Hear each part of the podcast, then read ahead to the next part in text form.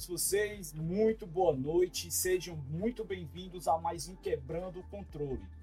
E fico muito feliz de estar aqui conversando com vocês hoje, recebendo nossos maravilhosos convidados para estar batendo esse papo. E hoje um papo bem legal, um papo dev. Vamos estar olhando para o cenário de desenvolvimento de jogos no Brasil e percebendo um pouco mais disso com a presença de alguns dos nossos convidados.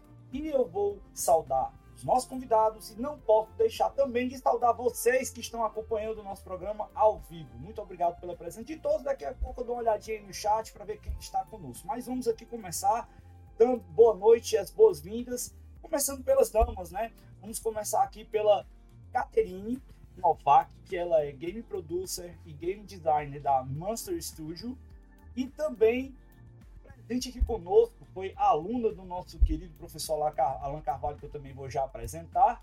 E seja muito bem-vinda. Boa noite, Caterine. Tudo bem com você?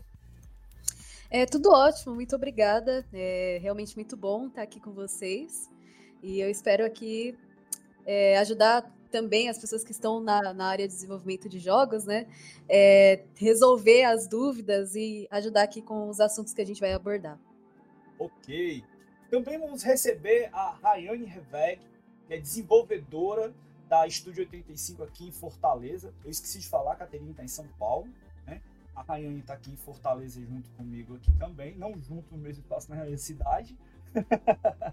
né? E foi minha aluna, tive essa grata satisfação de tê-la como aluna e também, além de tudo isso, faz parte aí da organização da diretoria da Associação de Desenvolvedores de Jogos Cearense. Tudo bom, Rai? Boa noite. Boa noite, tudo ótimo. Prazerzão estar aqui. É, como você mesmo falou, também foi um grande prazer tê-lo como meu mentor, que até hoje é. E vamos falar um pouquinho aí do Dev e a nossa visão dos profissionais brasileiros. Valeu aí.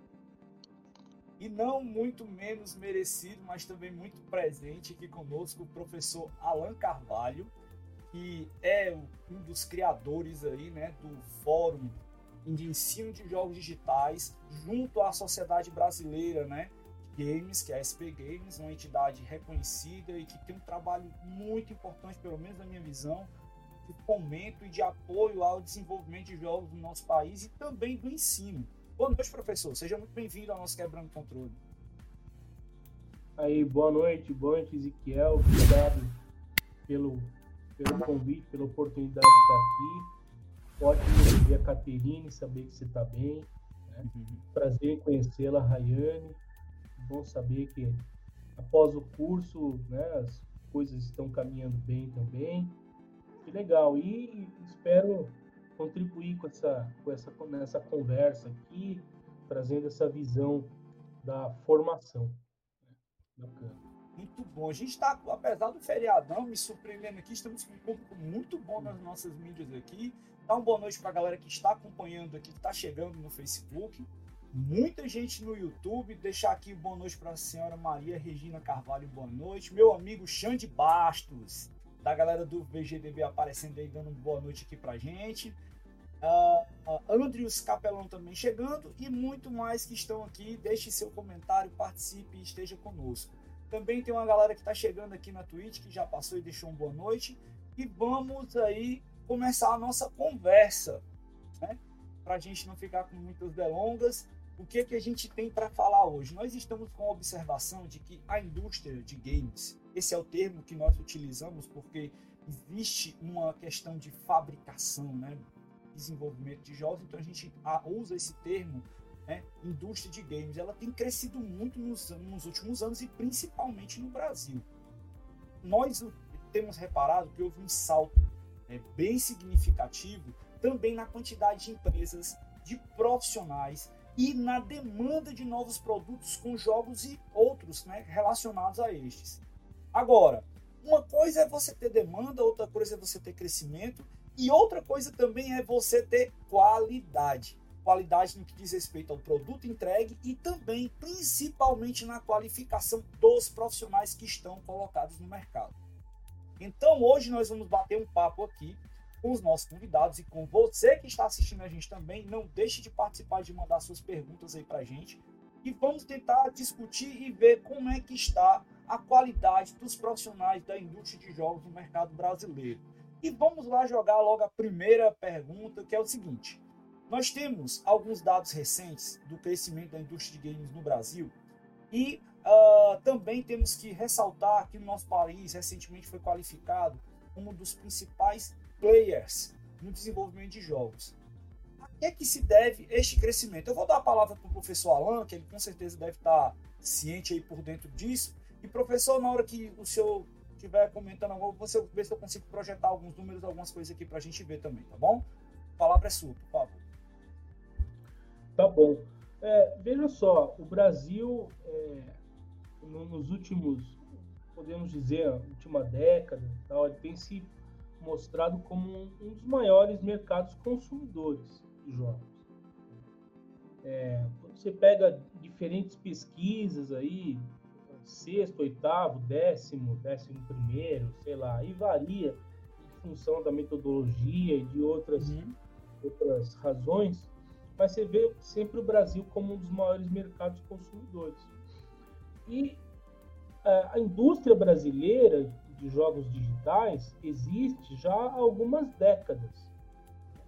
Quando a gente pega a linha do tempo dessa indústria no Brasil, começa lá nos anos 80. Né? É claro que naquela época até a questão de acesso era muito mais restrita do que hoje. Então, o senhor me, me, permite fazer um parêntese? É. Quando a gente fala de década de 80, a gente não pode deixar de falar de um cara chamado Renato De Giovanni, né? É, um grande mesmo. desbravador aí, um grande Bacana. abraço, meu amigão, é. mestre, professor Renato cara, De Giovanni também. Grande, foi grande, grande. Dentro do grande cenário, grande. ele é conhecido como o primeiro game designer brasileiro, inclusive, não é isso? É. é. Ele é, é seguramente considerado o primeiro jogo comercialmente lançado foi um jogo, um jogo desenvolvido pelo Renato. Né? O Renato é um cara muito bacana, assim, ele tem uma visão muito interessante uh, ah, para o setor, até uma sugestão para um, um, próximo bate-papo aí do, do, Quebrando o Controle. Já esteve conosco, ele é da casa já. É, Inclusive, casa, né? é, eu estou esperando encontrar novamente na BGS, porque toda vida que a gente vai na BGS a gente bate um papo. É. E a gente grava, já tem uma conversa nossa na BGS e já tem uma participação dele aqui também no Quebrando Controle. Oh, bacana, bacana. Então, quer dizer, esse crescimento ele é até certo ponto esperado. Né? Porque você tem um, um, uma grande massa de consumidores e, e passou-se a perceber também há uma década, um pouco, um pouco mais por aí, uma uma maior profissionalização, né? as condições econômicas até têm permitido que mais empresas, mais negócios tenham sido criados. Então acaba sendo, acaba sendo um movimento é, esperado esse crescimento. Claro que a gente não pode comparar ainda com outros mercados mais desenvolvidos, que afinal tem mais dinheiro. Né? Essa é uma coisa que eu costumo dizer para o pessoal. Às vezes o pessoal fala, ah, mas o, as empresas, os profissionais brasileiros é, são capazes e tal. Olha, o que diferencia é que a gente tem menos dinheiro. Mas assim, você tem profissionais no Brasil de excelente qualidade fazendo ótimos trabalhos. Sabe? Jogos brasileiros sendo reconhecidos lá fora, tá?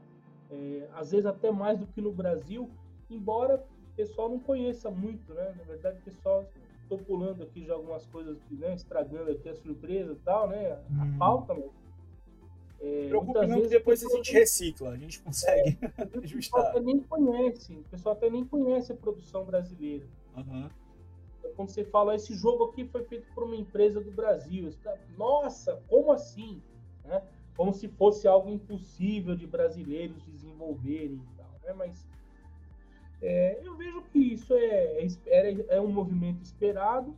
Né? As últimas pesquisas têm mostrado esse crescimento, têm mostrado que esse crescimento está ocorrendo de forma é, sustentável, né? de uma forma bem, é, assim, bem, bem direcionada. Né? Não, não está sendo algo desordenado, como se fosse uma bolha que qualquer hora pode estourar e tudo mais. Né? A indústria vem crescendo aí o pessoal está fazendo a lição de casa direitinho. Muito bom. A, no, a, notícia que eu vou passar, antes de passar para as nossas devs aqui, queridas, que estão conosco hoje, uh, é o seguinte, ó, o mercado de games na América Latina tem uma receita de 11 bilhões de dólares, ou de reais, perdão, em 2021, e um crescimento de 6% previsto para esse ano. Segundo a Newzoo, é uma consultoria que eu gosto muito de acompanhar, inclusive, os números dela. Né? E o Brasil também destaque no consumo especializado. Aí aqui nessa notícia ele destaca a informação da Abra Games como a entidade que congrega todas as, as, empresas desenvolvedoras do Brasil. Hoje a gente pode dizer que já tem mais de 500 empresas focadas somente em produção de jogos no Brasil. Eu estou falando mais de 500 que eu não sei o número preciso ainda. Tá? Se o professor tiver esse número, por favor, me, me, me ajude depois aí, tá? É, e Rayane, se tiver informação das empresas aqui cearenses também, se Caterine tiver de São Paulo especificamente também, fique à vontade para falar, tá? E aí ele cita aqui algumas empresas como, por exemplo, a Puga, né, que, que desenvolve a, aqui em Recife né, jogos, como, por exemplo, um jogo muito conhecido da galera que é o Looney Tunes World of Mayhem, que é um jogo usado bastante na plataforma de celular pela turma e, e muita gente talvez nem sabe que esse jogo é desenvolvido aqui no Brasil. Assim como, por exemplo, a gente pode citar também a Aquiris, que é, eu acho que para mim, uma das maiores empresas de desenvolvimento de jogos no Brasil hoje, como a gente já teve várias outras. Né? Tinha uma pessoa que a gente ia convidar que também trabalhou no Chroma Squad, que eu não estou lembrado agora o nome do estúdio, professor. Como era o nome da empresa lá? Hogsnail. Isso. Infelizmente ela teve um compromisso, não pôde comparecer aqui, mas ia estar com a gente. Também é um jogo muito conhecido. E aqui também ele fala da Cocoon, fica em Recife, né, e que foi muito premiada e também tem um, uma participação bem significativa no mercado brasileiro. Tendo, inclusive, é, trabalhado com Activision em Call of Duty, é, Horizon Zero Dawn, Horizon Forbidden West, na Netflix com o game do Stranger Things, né, e muita gente não sabe, não, não tem noção disso. Então, ficam essas informações aí, e vou adicionar também aqui o seguinte, ó, uh, uh, a GDC 2022 rendeu 23 milhões de dólares em contrato para os estúdios no Brasil. E o resultado foi 27,7% melhor do que o que se esperava né, uh, inicialmente. Então, nessa GDC, os brasileiros participaram em 426 reuniões e 283 dessas 426 geraram novos negócios para os players brasileiros. Ou seja, estamos fazendo muita coisa bacana. E não é à toa que entramos em destaque aí e teve essa notícia aqui da Forbes que descreveu exatamente o seguinte: o Brasil é eleito um dos principais players no desenvolvimento de games no mundo. Isso para a gente é motivo de muito orgulho. E vocês, minhas amigas da Elis, o que é que vocês têm a dizer a respeito disso? É, bom, é, vou começar aqui, depois aí é, dar a palavra para a Raine. É, eu acho que o crescimento ele começou a aumentar bastante no início da pandemia também, né? Que as pessoas começaram a ficar em casa, teve toda essa questão e a indústria é, de fora cresceu, consequentemente cresceu a do Brasil também. Uhum. É, porque muitos, muitas empresas buscam é, o trabalho de outros países, né? Até porque pela questão do dólar, às vezes acaba sendo até que muito dinheiro para a gente que está no Brasil, mas para eles é um pouco mais barato também, né? É, e eu acho que isso, assim, fez realmente, foi um dos fatores que fez a indústria crescer bastante ultimamente. É, vocês comentaram um pouquinho sobre a GDC, né? É, teve também a Big, o evento que acontece aqui em São Paulo, que também é, esse ano, assim, foi muita gente, foi bem legal conhecer muitos desenvolvedores e realmente é, tinha bem muitas pessoas de outros países, né? Então eu tive um pouco de contato com algumas dessas pessoas, participei de algumas reuniões, e assim, é, parece que, por exemplo, pessoas dos Estados Unidos, Canadá, são muito interessadas no trabalho aqui do Brasil, do que a gente tem a oferecer, e realmente é, tudo que a gente desenvolve aqui é, é, de uma boa qualidade, sabe? Então, a arte de uma boa qualidade, programação, tudo. Então, eu acho que isso, tudo isso estava favorecendo o mercado e é algo que vai é, continuar aumentando, né? Muito legal. Dando um adendo brevemente, como já foi comentado, a própria questão do isolamento social, ele também permitiu que trouxesse visibilidade, porque muitos dos estúdios já existiam, mas a galera não fazia ideia. Então foi com também o isolamento social que permitiu com que o pessoal pudesse reconhecer mais desses estúdios indies através de a comunidade passou a ficar muito quente em relação a experimentar esses jogos. E foi assim que a gente como empresa recebeu mais visibilidade. E outro quesito que eu queria adicionar que é um fator curioso é que apesar da indústria de jogos ela ter uma força gigantesca voltada ao lado dos gamers é, a nossa indústria é uma das que menos tem é, investimento e isso é uma coisa que pesa muito aqui no Brasil, mas que eu acho que vai mais pra frente a gente vai tocar nas pautas. Então, só mesmo esse comentário. Muito bom. O professor tem alguma coisa para acrescentar ou podemos seguir em frente aqui? Não, vamos lá. Só, só fazer um registro aí importante que o, o, o Looney Tunes World of Mayhem é, é, é criação da Aquiles, tá? lá do Rio Grande do Sul. Então é um, dos, um, dos, um desses jogos né, de classe mundial que você fala, pô, Looney Tunes é um negócio conhecido no mundo inteiro. Né? E aí você fala, esse jogo foi desenvolvido por uma empresa brasileira. Perfeito. E é, eu participo em eventos em escolas tal para divulgar as oportunidades do mercado, né? Oportunidades de mercado, carreira. A gente fala, né? Tem que falar um pouco da indústria e tal. E a gente mostra alguns jogos? E o pessoal fica admirado ao saber, pô, esse jogo foi feito no Brasil. É, Exatamente, foi... duas empresas, uma no Rio Grande do Sul e uma em Recife, que é a Pulga, que eu mencionei, e a Aquiles, então. né? Eu queria mencionar o meu queridinho, que é o Horizon Chase. Eu, eu, não posso falar nada, não, porque eu sou super fã do jogo, né? boa, boa, boa. E aí, assim, eu queria dar uma, uma, um crédito pra galera aqui de Recife também, porque, cara, aqui no SES em Recife tem uma área de desenvolvimento de jogos que é sensacional. Eu acho que se a gente tivesse em cada capital brasileira um polo de desenvolvimento tecnológico, como a gente tem o SES em Recife, a gente teria muita coisa diferente no que diz respeito à tecnologia no Brasil. Mas vamos aqui, deixa eu ver, teve o Xande que mandou aqui pra gente o seguinte, ó, se quando ele, ele fosse criança, ele tivesse tido acesso ao que se tem hoje, com certeza ele teria seguido na área né, de desenvolvimento. Amanda Brito chegou aqui também e deu uma boa noite aqui pra gente. Boa noite, seja muito bem-vindo ao nosso canal. É, você que está chegando hoje assistindo aqui, por favor, não deixe de é, compartilhar, convidar seus amigos para assistir a nossa conversa e também de curtir aí, de dar uma conferida em muitos outros assuntos que a gente já teve aqui no nosso canal. Vocês sempre serão muito bem-vindos. Blast Processing, que é meu amigo Daniel Gomes, que está dodói, que faz parte aqui da nossa bancada do Quebrando Controle também, ele hum. comentou o seguinte: é por isso que a Índia tem um gigantesco pool de desenvolvedores, porque lá tem como a gente diz aqui no Ceará, uma ruma de profissional, né? um monte de profissional. Hum. E também é, são bem baratos. Eu não sei se seria a mesma coisa aqui no caso do Brasil, se a gente pode considerar é. os profissionais brasileiros baratos, mas a gente pode dizer que a mão de obra é muita e um preço bem mais acessível do que se você for pegar, por exemplo, profissional no Canadá, nos Estados Unidos, na Europa. Uhum. Eu acho que com certeza por aqui tu não vai ser bem é, é, remunerado de uma forma inferior a esse país. Beleza, vamos aqui em frente. Sobre a formação. Né? Como é que no Brasil hoje nós estamos com relação às entidades formadoras técnicas e de nível superior? Professor, o senhor dentro do fórum tem informações aí para a gente, de um monte para a gente para falar sobre isso, né? É, tem, tem bastante informação. Em relação aos cursos técnicos, é, é um pouco mais difícil de ter essa informação, porque em termos de cadastro, acesso ao cadastro no MEC, é mais difícil ter acesso ao cadastro dos cursos técnicos do que dos cursos de graduação. Então, gente, quantos cursos técnicos tem no Brasil hoje? Eu, infelizmente, eu não tenho essa informação porque, é, é como eu falei, é mais difícil consegui-la pelo site do MEC.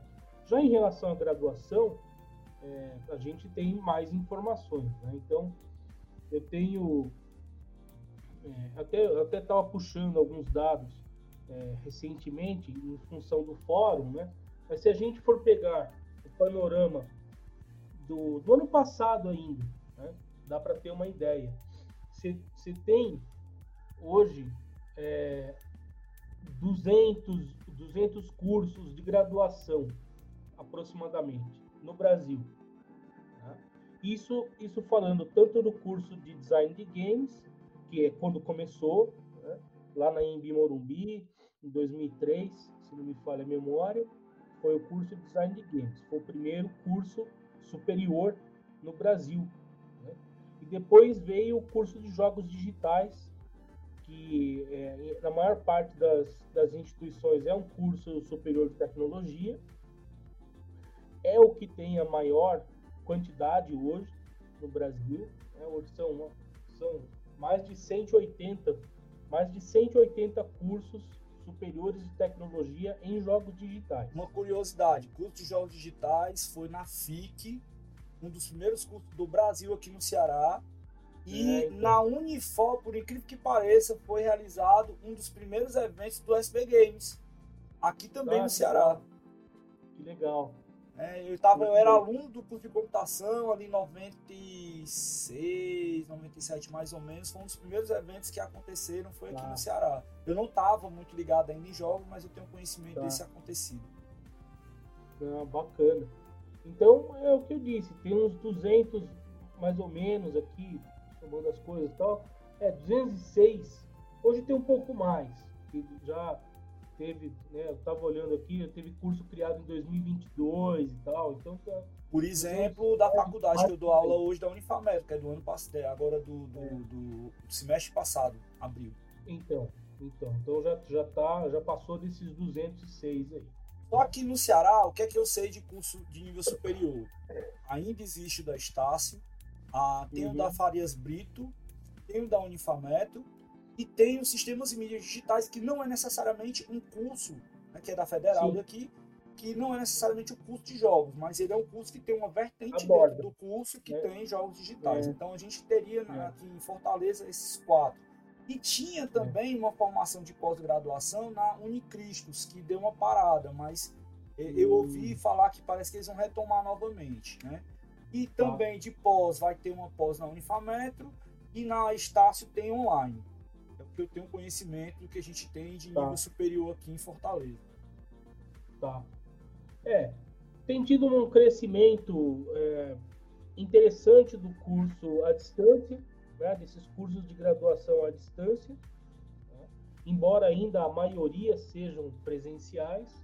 Né, quando a gente pega aqui a quantidade de cursos, é, uns, uns 20, 25% à distância. Então tem tido um crescimento, esse crescimento nos últimos anos, né? não, não, é um crescimento que vem há mais tempo. Né? Uhum. Né? A pandemia até, acho que foi a Caterine que comentou sobre a pandemia, a Rayane também. É, a pandemia ajudou nesse, nesse crescimento né, dos cursos à distância. E, e, é isso. Tem agora uma coisa sobre, sobre a, a, formação, né? sobre a graduação, que a gente percebe é que quase, quase todos os cursos, né? como eu falei, tinha 206. No, no último levantamento que eu fiz eram 206. Hoje já tem um pouco mais. Mas desses 200 e poucos, é, não tem nem 10, nem 10 em instituições públicas. Nossa. É, isso é muito ruim. Sim. Tá? É, tem, tem, ótimas, tem ótimos cursos em, nas instituições. Mas isso o senhor crava como um curso especificamente de desenvolvimento de jogos. É, isso. Porque, por tá? exemplo, tem curso de design que aborda jogos, tem curso de não, mídias falando, digitais não, que aborda jogos. Não, não, eu estou falando de curso de jogos. Exato. Tá?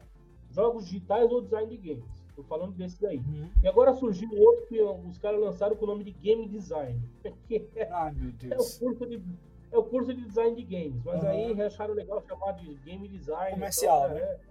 É. é uhum. Entendeu? Mas é assim, não, não, tem, não, não tem 10.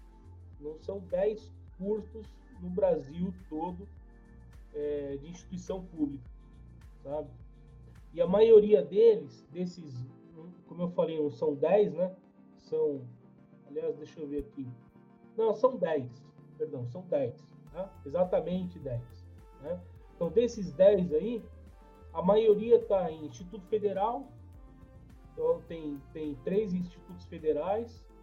na Bahia, Mato Grosso do Sul, Rio de Janeiro. Rio de uhum. Janeiro ficou não, na Bahia eu não tem, sabia que tinha na é, Federal lá. No, no, no, IF da Bahia uhum. e na Universidade do Estado da Bahia também. Universidade do Estado da Bahia também tem curso de jogos lá.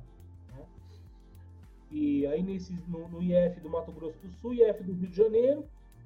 Depois tem em São Paulo, é, em São Paulo tem quatro, tem quatro FATECs, são faculdades públicas, né, faculdades estaduais do, do, governo do Estado de São Paulo, e, e elas têm o curso de jogos. Né? E tem a Universidade do Estado do Amazonas, que também tem lá o curso. Então você vê é muito pouco. Sim, você fala que é muito pouco. Né? Aí é, claro, a gente não tem, né, só pode lamentar que tenha pouco, né, e torcer para que se crie mais, porque é, é, são cursos bacanas, cursos que têm, uma, têm uma formação bastante interessante, né, cada lugar tem uma formação diferente, né, quando a gente olha, não existe uma padronização, e isso é bom, né, é até bom que não exista uma padronização, porque cada região tem uma necessidade diferente. Exatamente. Né? Eu, eu não acho muito Bom, legal esse lance de você pegar, ah, pega uma, uma cadeira nacionalizada, aí é, vai então. ingessa aquilo é. que o país todo não dá. Você tem peculiaridades, não, você tem questão cultural é. envolvida. Não dá para você Exato. amarrar e fazer isso dessa forma, não. É, é. De repente até dá para você é, sugerir algumas coisas ali que sejam mais ou parte menos. da grade tá? base e você fazer é, os ajustes, né? Tá? Mas, é, e essa região, como o Brasil é muito grande, você ter essa possibilidade de regionalizar a formação é, é, é interessante. Então não tem, ainda bem que não tem. Tudo bem, no caso do design de games tem ENAD porque tem o design, né? Mas no caso dos jogos digitais não tem ENAD, ainda bem, porque eu, eu tenho sérias críticas ao ENAD, na minha opinião não serve para nada. Tá? Mas é, a formação está indo bem. Está indo bem, tem instituições fazendo um trabalho bacana? E formando pessoas, formando profissionais capacitados, como o caso aqui da Caterine, da Rayane e vários, vários outros é, ex-alunos e alunos ainda, tem alunos trabalhando no setor. Então tá, tá nesse pé a, a formação. Fora isso, tem N cursos livres, né? aí uma quantidade é, incontável, no nosso caso aí. E tem a, a formação do autodidata, né? que é bastante presente. A gente não pode é, tapar o sol com a peneira, dizer que ah, não tem tal. Tem muita gente que aprende sozinho né? e, e, e, se desenvolve. Né? É claro, eu, eu, eu... Opa, perdão. É não, porque eu queria dar, inclusive, um adendo sobre isso, é que a gente fala muito sobre essa falta de instituições com a graduação, o curso no geral, mas se a gente para para ver a nossa área, as pessoas que criaram, elas ainda estão vivas. Então é um processo de muita paciência, mas que apesar disso, a gente pode perceber como desenvolvedor brasileiro que as informações elas são extremamente privilegiadas. Então, quando o professor Alan comentou sobre esse pouquíssimo leque que tem de, de instituições públicas é uma grande tristeza. Porque eu, fui, eu sou uma pessoa privilegiada que tive a oportunidade de cursar em uma faculdade privada, mas e as outras pessoas que não têm? Então começa aí a gente avaliar como é também uma profissão muito é, privilegiada, digamos assim, e que muitas informações elas são contidas ainda mas que com toda certeza com o processo elas vão começar a se abrir mais aí e eu espero que mais desenvolvedores brasileiros possam surgir. Tomara mesmo, a gente precisa e tem um, um celeiro de oportunidades muito legal para quem quer estar tá enveredando nessa área. Caterine, você tem alguma coisa a acrescentar ou podemos ir para a nossa turma que está aqui falando um bocado aqui nos chats da nossa conversa? Ah, é, só para comentar também, né? É, eu acho que realmente é, o número de universidades é, no Brasil que a gente tem está é, aumentando, mas ainda realmente não atinge é, a demanda que a gente gostaria, né? eu assim, tô sendo, vou ser otimista, né? Imagino que isso vai mudar, isso já está mudando faz um tempo, ainda mais com esses números grandes que a gente tem na indústria, né? Acho que é uma proporção que no futuro a gente vai atingir é, uma proporção legal com esses números. Bacana. O professor Alan, ele mencionou aí a galera que não é catedrática, ou seja, a turma que não está nas cadeiras das faculdades ou dos cursos técnicos e que tem feito um trabalho bacana e que tem chamado a atenção também, né, por alguns números. E no nosso chat está aqui o meu estagiário, que foi o Phil Collins, e quando a gente teve a Eureka Games, né, quando eu estava com um processo aí de desenvolvimento de jogos, a gente tem um protótipo ainda em andamento que ainda vou terminar esse jogo, se Deus quiser. Né? O, o, o, o Phil, ele foi meu aluno na faculdade, ele estudava na, na, na FATEN comigo, ele deixou um pouco distante, e depois eu tive contato com ele novamente, e aí ele tinha largado o curso, mas só que eu descobri que ele estava trabalhando com desenvolvimento de jogos colocando muita coisa no itch.io, fazendo as coisas bem legais, bem bacanas. E aí, cara, vamos, vamos trabalhar junto aqui. E ele passou um tempo como estagiário lá na, na, na, na empresa conosco. E hoje eu tenho uma grata felicidade de dizer que ele já está empregado trabalhando para uma empresa no exterior. Mesmo não tendo a qualificação profissional, mesmo não tendo. Ele é um cara que tem um profissionalismo muito bacana, é um cara que tem uma criatividade muito boa e tem feito trabalho muito legal também. Então, tem esse tipo de, de, de, de, pessoas no mercado também que a gente pode observar, né? Então, um abraço a você, meu amigo Fio. Tamo junto. Você tá devendo uma palestra lá pra galera do grupo de desenvolvimento que a gente tá trabalhando, viu? Deixa eu ler aqui umas coisas do chat. Ele participou aqui, mandou um abraço. Eu vou mandar aqui também o recado do, do, do Daniel, que ele diz o seguinte: Pena que eu tive trauma na disciplina de A, só de lembrar como eu apanhei no Java. Mas um dia ainda vou trabalhar para a SEGA. Esse é ceguista, viu? É ceguista declarado, tá? E não tem jeito, essa doença aí não tem cura, tá irreparável, né? E ele diz assim, nem que seja para ser escovador de bits, ele quer trabalhar na, na, na, SEGA, olha aí. Se um dia ela, se ela tiver ainda fazendo, se bem que a SEGA ultimamente ela tem entrado forte, né? Tá desenvolvendo muito jogo, fazendo muita coisa bacana aí também agora. Uh, cara, tem uma pergunta aqui que o Pedro Avelino deixou para as nossas convidadas, eu vou juntar com a outra que eu vou fazer agora e a gente dá continuidade, tá certo? Na visão dos profissionais, como é que a gente está hoje, né? É, essa carência de profissionais acontece no Brasil e que fatores contribuem para isso? Mas emendando nessa pergunta, eu vou começar com você, Rayane. É, como é que vocês entraram né, no segmento de jogos? E como é que é a visão de vocês com relação a essa carência de profissionais, por favor? Pronto, eu só me perdi em qual pergunta eu respondo primeiro. Comece mas... dizendo como é que você entrou no mercado e depois. Perfeito. Você... É, ironicamente ou não, é, eu não comecei na área de jogos, ainda quando eu estava lá no ensino médio, como todo pequeno gafanhoto, eu estava com muita dúvida do que é que eu iria ser. Não encontrava eu não me sentia boa em nada. Isso é um problema muito grande das pessoas que têm é, problema com atenção e que muitas vezes as pessoas te colocam para baixo falando assim: você não é bom nas matérias que geralmente as pessoas devem ser. E isso me colocava muito para baixo, me fazia me questionar bastante o que eu era boa em quê, eu me sentia boa em nada. E nisso eu fui fazendo os testes vocacionais e sempre dava direito à psicologia. E eu ficava, poxa vida, tá bom, né? E nisso eu fui fazer, melhor, passei, né, terceiro ano, acabei ingressando na faculdade de Direito. E lá Isso eu, eu comecei... não sabia, hein? Pois é, a curiosidade, ao vivo aqui, ó. é, eu ingressei na faculdade de Direito e lá eu sentia muito sufocada, digamos assim. Porque pouco eu sentia que eu podia explorar o meu lado criativo que é algo que eu sinto falta nas instituições de ensino do fundamental e do médio. Pouco se vê do aluno que é um bom artista, do aluno que é um bom esportista, muito se vê do aluno que é bom em línguas, que é bom em matemática, um futuro engenheiro, um futuro médico, assim como for.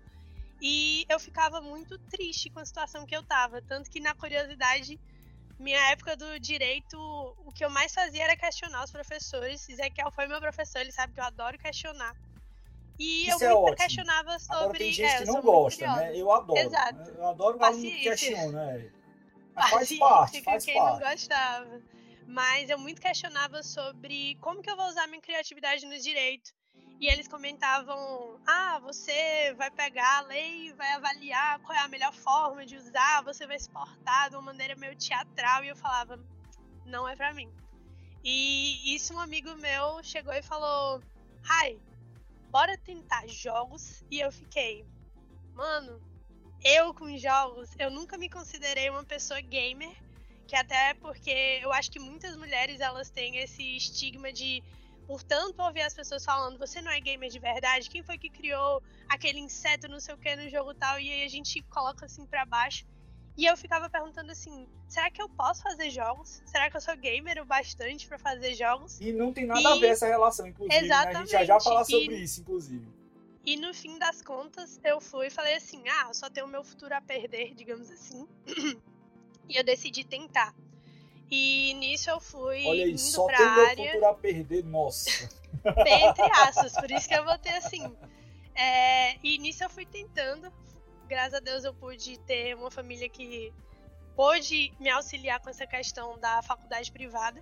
E aí, isso eu fui chegando, caminhando em jogos. Muito eu via que na instituição de ensino que eu fui, eles também tinham cadeiras que não eram necessariamente voltadas ao game dev. E isso eu estranhava. Mas como eu, eu, sempre me questionei de dizer que eu nunca fui uma boa aluna, pelas coisas que eu ouvia dos professores, eu falei assim, eu vou me esforçar e eu vou tentar ter o maior CR dessa faculdade. E eu dei o gás e uhum. fui fazendo todas as matérias da melhor maneira. E eu me apaixonei pela área no geral. Mas eu sentia dentro da faculdade que, infelizmente, pelo assédio que eu sofri lá, que eu não, eu não me via necessariamente. Eu ficava, será que eu vou ser uma desenvolvedora? Como é que eu vou chegar para falar com as equipes? Eu tinha muito medo. Eu tinha a famosa, até hoje eu tenho, tô tratando, a famosa síndrome do impostor. Então, eu sempre escondia o meu trabalho, que é um erro, é a gente esconder, a gente se questionar. E isso, o meu noivo, ele foi, que também cursava comigo, ele falou assim: toca o terror, bota aí no, no Instagram, deixa, se alguém chegar para ti e falar assim, tá uma bosta, caga pra pessoa, bota, desculpa o palavrado, mas eu sou assim mesmo. bota aí no Instagram, e aí eu comecei a colocar logo depois o Vini, Vinícius Lima, que é o meu sócio do Estúdio 85, ele viu algumas publicações minhas de 3D, porque na época eu era artista 3D, ainda sou, tá? Calma. É, teve um e aí ele falou... teve um negócio aí no meio da história que você estava cursando na faculdade, mas você foi fazer um curso em outro lugar também. Ah, sim. Eu, né? eu fui muito uma pessoa que buscava, ainda sou uma pessoa que busca capacitação. Eu fiz vários cursos, curso de 3D, curso de animação. Eu era o famoso pato, né? Eu que fica buscando de tudo para tentar nadar, para tentar voar e faz um pouquinho de tudo. Não necessariamente o melhor. Mas aqui para a indústria de jogos brasileira, você tem que ser multidisciplinar. E era o que eu tinha em mente. E nisso, o Vini, ele viu, o Vinícius Lima, ele viu e falou assim: Ei, tu quer participar do Game Jam? Que para pessoal que não conhece o que é Game Jam, são eventos é, geralmente de 48 horas que você coloca desenvolvedores em um ambiente e esses desenvolvedores em equipe ou solo, eu indico que você estar tá em equipe, tá? Não seja doido de fazer solo. É, vão ter que desenvolver algum game e assim serem avaliados. Ou não, depende do formato. E a partir disso eu encontrei a galera do Estúdio 85 e desde então a gente ficou junto e a gente começou a crescer como empresa. Hoje em dia eu sou cofundadora do Estúdio 85 junto ao Vini, ao Ismael Maciel, ao Ragnar, também conhecido como Daniel Cavalieri, ao Carlos Emanuel e a Isabelle Carvalho. E a nossa empresa, ela continua em crescimento, em sempre busca de capacitação. E inclusive estamos em programas de estágio para vocês verem como a gente está crescendo cada vez mais. E já vou fazer o meu merchan. Se vocês quiserem conhecer mais do Estúdio 85, eu indico vocês colocarem estúdio85.games, é o site. Vocês vão conhecer as nossas propriedades intelectuais e também as nossas redes sociais e os nossos contatos. Pode me falar que quando eu tiver livre eu respondo vocês. E também é, a minha jornada ela teve muito a ver com capacitação através de programas que eu fui buscando, tanto em cursos privados quanto, por exemplo, o Sebrae, que me auxiliou bastante, me auxilia até hoje. É, e a própria Associação de Desenvolvedores Cearenses, que só fazendo uma leve correção, eu não sou da diretoria, eu, quem é o diretor é o Vini, faz parte da diretoria, mas o Estúdio 85, ele faz parte, ele é associado da Ascend. E se vocês quiserem conhecer também mais da associação, vai ter encontro esse final de semana, né? É isso mesmo, eu os convido a conhecer a Ascend Jogos lá no Instagram e saber mais dos encontros para quem, quem é daqui de Fortaleza, que vai ocorrer lá na Casa de Cultura Digital aqui no dia 8. E eu falo muito, gente, mas eu, eu até me perdi no que, que eu tava falando. Mas essa foi a minha jornada. E eu não sei se é melhor já deixar a Catarine falar dela e depois a gente responder a última pergunta, porque senão eu vou ficar falando muito e aí ela não fala. Tranquilo, vai lá, Caterine, como é que foi a sua jornada? É, bom, eu achei engraçado o que a Rayane falou, porque algumas coisas assim tiveram ligação com o que eu passei também, tiveram algumas coisas a ver. É, bom, quando eu assim entrei nessa área de jogos, né, fui fazer a faculdade, já era algo que eu queria há muito tempo, mas não foi a primeira coisa que eu quis também, porque eu queria ser veterinária, eu amo animais então, tava na minha cabeça que eu queria ser veterinária e tal. Quando eu cheguei no ensino médio, aí eu pensei, ah, vou juntar algo que eu realmente gosto de fazer e que eu sei fazer, né? Na época eu não desenvolvia jogos ainda, só que eu sou o tipo de pessoa curiosa que vê alguma coisa assim e já começa a pesquisar, já começa a fazer sem nem saber direito como que faz, sabe? Então, na minha adolescência, eu ficava fazendo blog, aí mexia com CSS, aí ficava é, programando, assim, fazendo programa bobinho para as pessoas acharem que tá com vírus no computador e ficar mandando para elas. Então, aí eu gostava de fazer essas coisas, né? E gostava muito de jogar também. Então eu decidi fazer a faculdade de jogos. É, foi meio contra a minha família, porque minha família queria, claro, né, que eu fizesse medicina, engenharia. É, e, foi até foi, foi uma questão um pouco difícil, assim, isso, né? Da, da minha família aceitar. E durante a faculdade, assim, é, eu pude conhecer professores maravilhosos, pessoas maravilhosas, assim, na minha sala, né? É, tive contato com muita gente. Eu acho que uma das partes mais legais de você entrar numa faculdade de jogos é isso também, né? Que a indústria de jogos brasileira, como ela ainda está se consolidando, é, ainda tem, tem essa, essa conexão de, de parecer que é um ovo, né? De você, ah, você conhece fulano de tal empresa? Ah, conheço, não sei o quê. Então, é, isso me ajudou bastante, né? É, essa parte, assim, de networking e tudo mais. E o meu processo, assim, depois que eu fiz a faculdade, é, muitas pessoas acham assim, você vai fazer a faculdade e já vai entrar, né, já uma empresa é, simplesmente vai te contratar, mas acaba não sendo assim, né? Então, quando eu saí da faculdade, eu não entrei direto na, na indústria de jogos. É, meio que fiz uma pontinha ali, né? Porque eu dava aula, comecei a dar aulas de desenvolvimento de jogos, de programação, de robótica, que não é jogos diretamente, mas envolvia programação, né? É, e de game design também. Então eu passei alguns anos é, dando aulas, mas o que eu queria mesmo, acho que é o sonho de todo mundo assim que, que faz é, a faculdade, né, que quer entrar nessa área, é você trabalhar numa empresa e você fazer o seu jogo, né? E aí acabou que eu acabei entrando como é, producer em uma outra empresa, né? É, e isso foi assim o pontapé para eu conseguir é, o, o, emprego que eu tenho agora também, né? Eu acho que assim, é, indústria de jogos, é, você começa assim, às vezes é uma coisa pequena e é um grande pontapé para você alcançar aquilo que você quer, né? E eu, sendo sincera, assim, eu ainda quero ser professora, voltar a ser professora um dia. Então, estou estudando para isso, né? É, quero ser, quero dar aulas em faculdades também, porque é algo que eu gosto muito de fazer. É... E eu acho que, que foi mais isso mesmo, assim, a minha jornada. Muito bom. Vamos continuar logo com você, você foi breve na sua jornada aí. Como é que é a sua visão no que diz respeito à carência de profissionais no Brasil? O que, é que você acha que contribui para isso? Bom, eu acho que são vários fatores. É engraçado que hoje no meu trabalho a gente estava conversando exatamente sobre isso é, acho que acaba acontecendo o seguinte, por exemplo, é, a gente estava buscando um programador Unreal, inclusive, se vocês aí que estiverem assistindo forem programadores Unreal, entrem em contato comigo, que a gente está procurando lá na Monster, né? É, e tá muito difícil achar é, profissionais qualificados no Brasil, porque as pessoas, assim, é, que são muito, muito boas, elas já são contratadas pelas grande, grandes empresas e empresas de fora do país também. É, né? Então, a, a, pessoa que a gente quer, assim, por exemplo, que a gente gostaria de contratar, é uma pessoa que não precisava ser, assim, um mestre da Unreal, mas, assim, tivesse um conhecimento mais mediano, né? E a gente também não está conseguindo encontrar, é, justamente porque as pessoas. A, existe esse processo de elas irem, ainda estarem aprendendo e as que sabem bastante são contratadas pelas grandes empresas, né?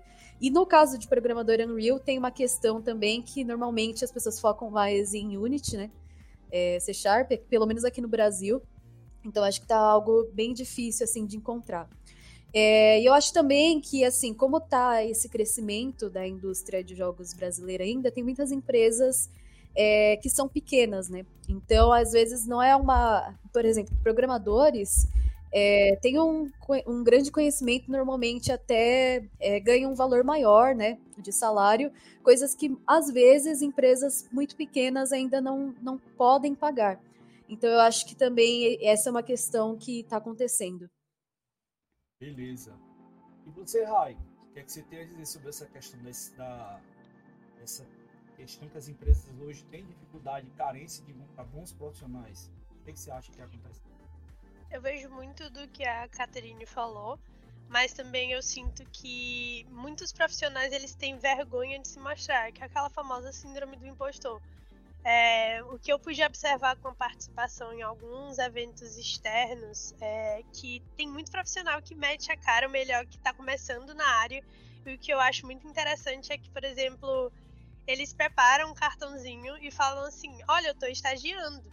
E eu acho isso incrível, porque pouquíssimo eu via quando eu tava na faculdade. Eu não tinha essa coragem de fazer: Olha, eu tô aqui disposta a estagiar, eu tô aqui disposta a aprender. E é muito dessa questão de se mostrar ao, aos desenvolvedores que já estão em uma empresa.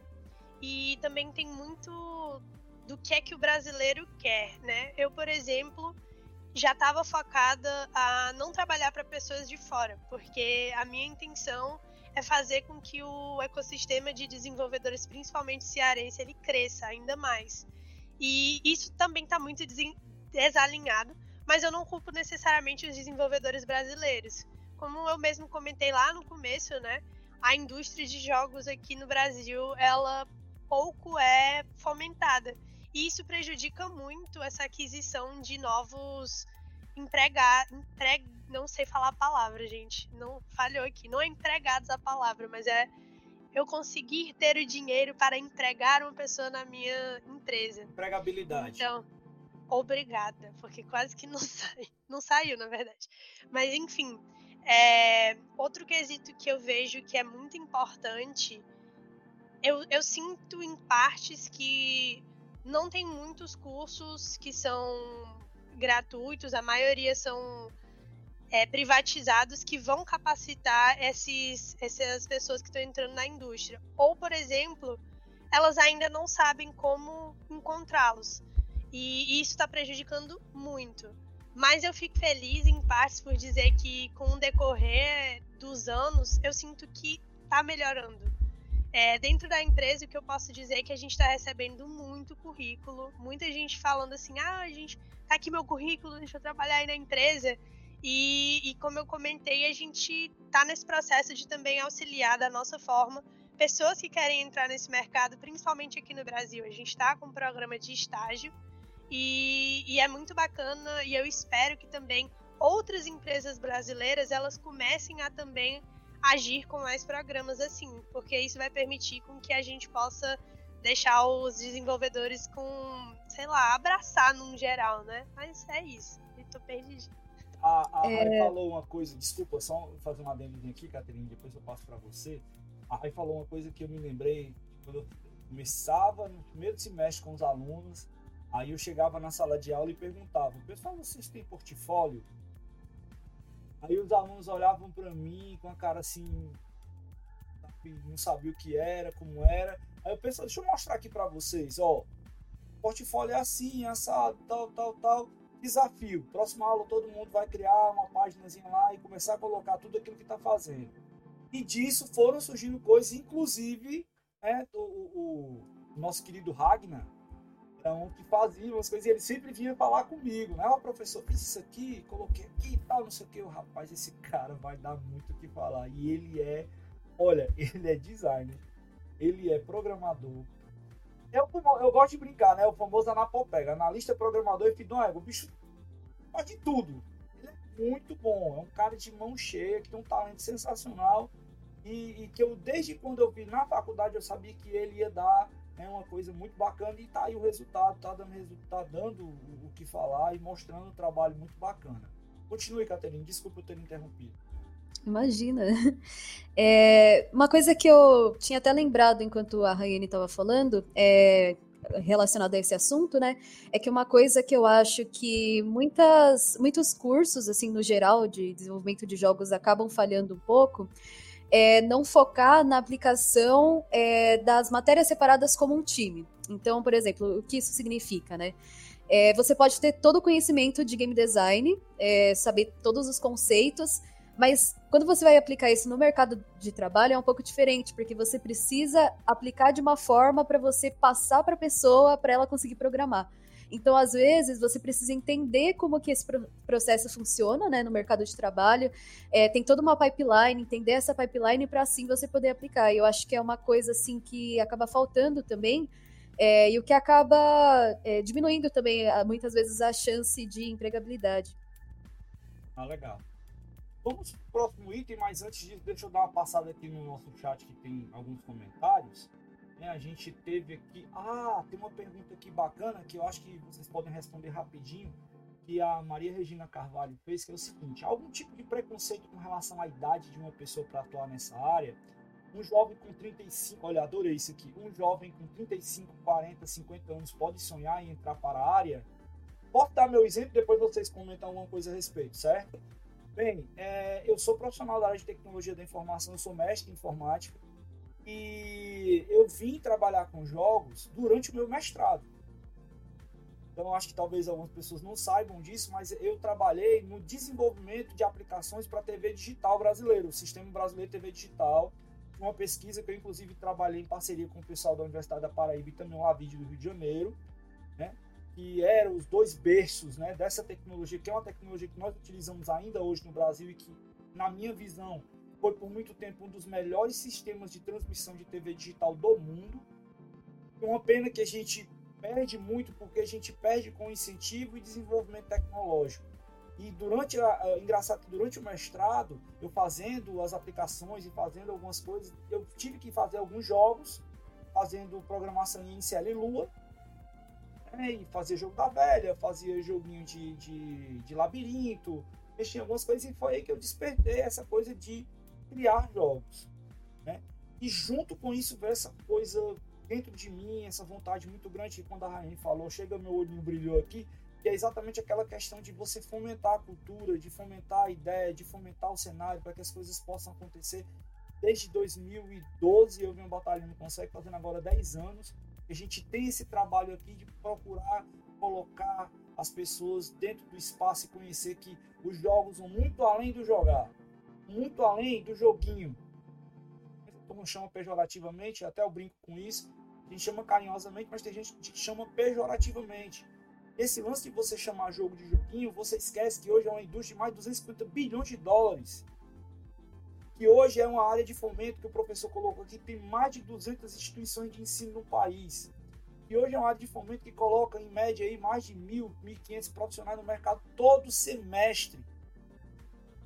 Então a gente olha para isso né, e, e, vê que vai muito mais além. E fora, a turma que trabalha na área de esportes agora está crescendo bastante também, a turma que trabalha desenvolvendo conteúdo, a, a turma que trabalha no mercado vendendo produto ainda e acessórios, tudo aquilo mais. Então é uma área grande que tem muito potencial para a gente poder trabalhar e perceber uma série de coisas. E o desenvolvimento faz parte de tudo isso, eles têm que conversar, falar entre si. Aproveitando já que eu estou lançando essa questão, né, é, eu vim trabalhar com jogos já quase beirando ali os 30 e poucos anos. e tem uma paixão enorme para isso. Eu acho que foge muito, tem até o um comentário do Daniel mais à frente, ele diz o seguinte, que é, essa questão da, da idade, né, ela é muito relativa. O que vale de verdade é aquilo, a paixão que você tem para o que você quer fazer. E agora vocês aí podem comentar um pouco também. Vocês acham que pessoas né, com idade jovem aí de 30, 40, 50 anos, elas podem estar enveredando e trabalhando nesse setor também, nessa área? Não só acho, como eu tenho certeza que é totalmente permitido. É só, só vai. Se tu tem esse sonho, só se joga. É, se quiser conversar comigo depois, pode vir conversar. Não que eu tenha experiência, assim, em questão da. Ou melhor, não tenho a idade, mas eu tenho a experiência na parte do dev. Então, é muito do sonhar, é muito do quanto você está disposto a se entregar. E é isso. Minha dica é: se você tem um sonho, segue. É, sim, eu acho que uma coisa que eu acho muito legal assim de desenvolvedores de jogos é que até a Rayane falando deu para sentir assim a paixão que os desenvolvedores têm, né? Então, eu acho que é isso mesmo. Se você quer algo, é só você ir atrás. Eu acho que às vezes as pessoas acabam tendo um pouco de dúvida sobre essa questão da idade também, porque muitas pessoas ainda relacionam jogos com uma coisa um pouco infantil. É, mas é, não, não tem nada a ver isso, né? Tem é, vários envolve vários processos, né? Realmente uma indústria que está sendo bem consolidada. Então eu acho que realmente é, só precisa seguir e se empenhar para entrar nessa área, não inde independente da idade. Senhor professor, o que, é que o senhor acha? Pois é, eu queria aproveitar e acrescentar que é uma, é uma área, é uma indústria que, embora esteja se falando aqui bastante sobre desenvolvedores, mas é um setor que precisa de profissionais de diversas áreas. Né?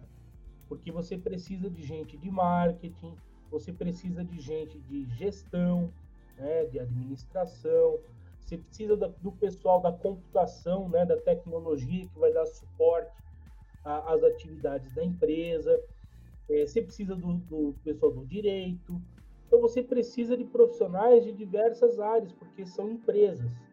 Aliás, um dos grandes problemas é, que se vê hoje, ainda se vê né, no desenvolvimento dessa indústria, é a falta de conhecimento a respeito das questões do negócio. Principalmente por conta de quem quer abrir, quer abrir um estúdio. Tá bom, é, abrir um, um, estúdio é o, me, é, é o menor dos problemas você abriu, eu quero abrir uma empresa. Abrir uma empresa é um procedimento burocrático. Né? Você chama um contador lá e abre. Se você for MEI, nem precisa. Né? Agora, manter o negócio, saber como operar o negócio, é, é o X da questão. Então, além de desenvolvedores, o setor precisa de pessoas de, de outras, com outras competências. Isso que a gente fala que é uma área muito abrangente, é uma área que acolhe pessoas com formações bem diferentes. Em questão de idade, também, como vocês disseram, é, é muito, muito do, do, do, que a pessoa realmente tem interesse em, em fazer. Né? Então, se ela se identifica, se ela quer trabalhar nessa área, é, assim, é uma área legal, mas é uma área como existem várias outras. Né? É claro que para você trabalhar numa área, você precisa conhecer a respeito. É difícil alguém, ah, eu não gosto nada de jogos. É difícil encontrar alguém que não goste nada de jogos que vai trabalhar no setor. É, pode ter? Pode ter. Mas também você não precisa ser um jogador hardcore. Né? Você pode jogar um pouquinho e, e, pronto, e não importa isso. Importa é que realmente você quer trabalhar naquilo, como vocês disseram, se joga aí, né? busque conhecimento, busque essa capacitação constante, uma coisa que a Rayane falou, né? Ah, pô, eu vivia fazendo cursos, vivia, vivia procurando outras coisas para aprender. Eu acho que isso é muito importante, sabe? A pessoa às vezes acha, e aí eu falo bastante, é, com bastante propriedade a respeito, né? A pessoa chega na faculdade, ela não tem muita noção de como funciona. Tá? Ela não tem muita noção do, da, do, do que é atividade de desenvolvimento de jogos, de que é uma indústria e tal. Então as pessoas elas têm uma, uma noção, às vezes até romantizada a respeito. mais. Então, quando só é... fazendo aqui, já entrando no próximo assunto, já aproveitando que você está começando a falar sobre isso, desculpe interromper, né, mas é. qual seria então o melhor caminho que a gente pode ter para ter essa boa qualificação dos profissionais?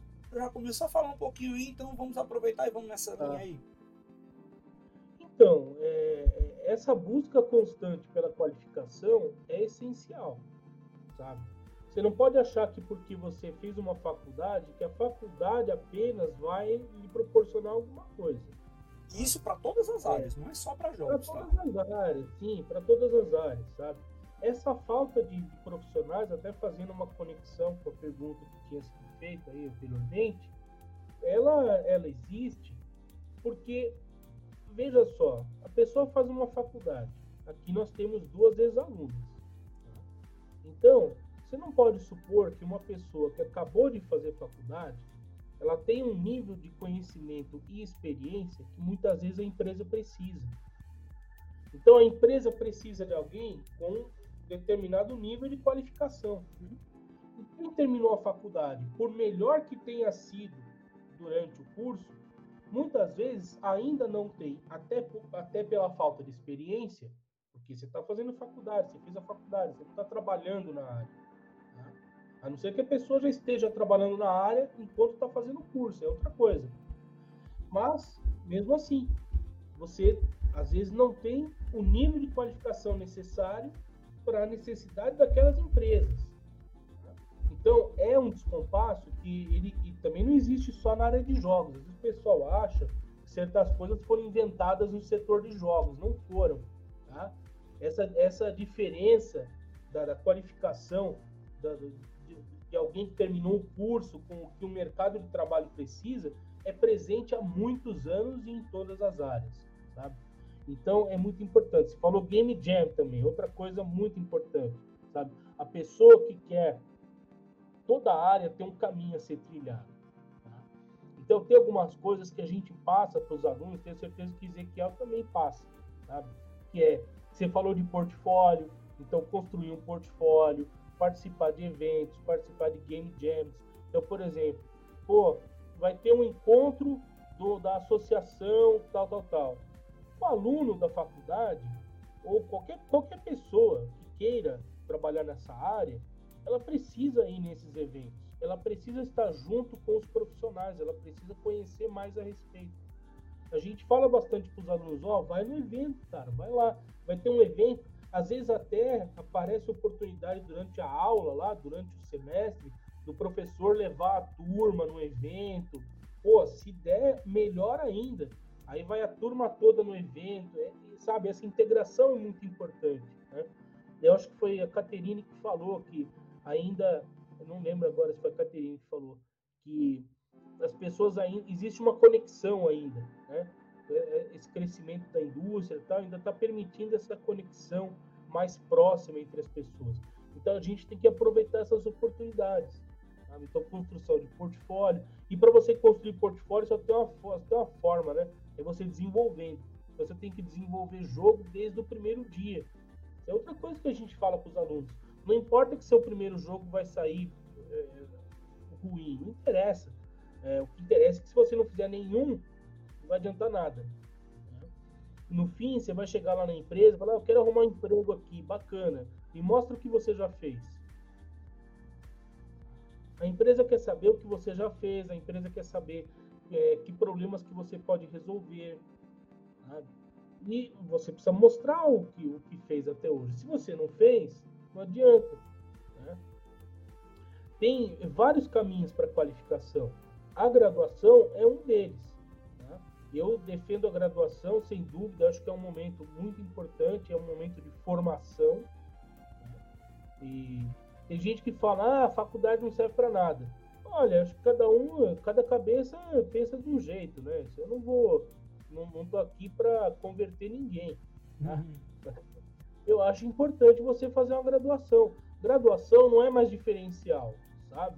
Há 20 anos, há 30 anos, você tinha muito menos gente que tinha faculdade. Porque antigamente Hoje, a gente tinha aquela questão da retenção é. do conteúdo e o poder do conteúdo é. na mão do professor e de quem estava é. ali na frente. Mas hoje não, o é. conteúdo está aí para quem quiser. E hoje é assim. você tem uma faculdade em cada esquina.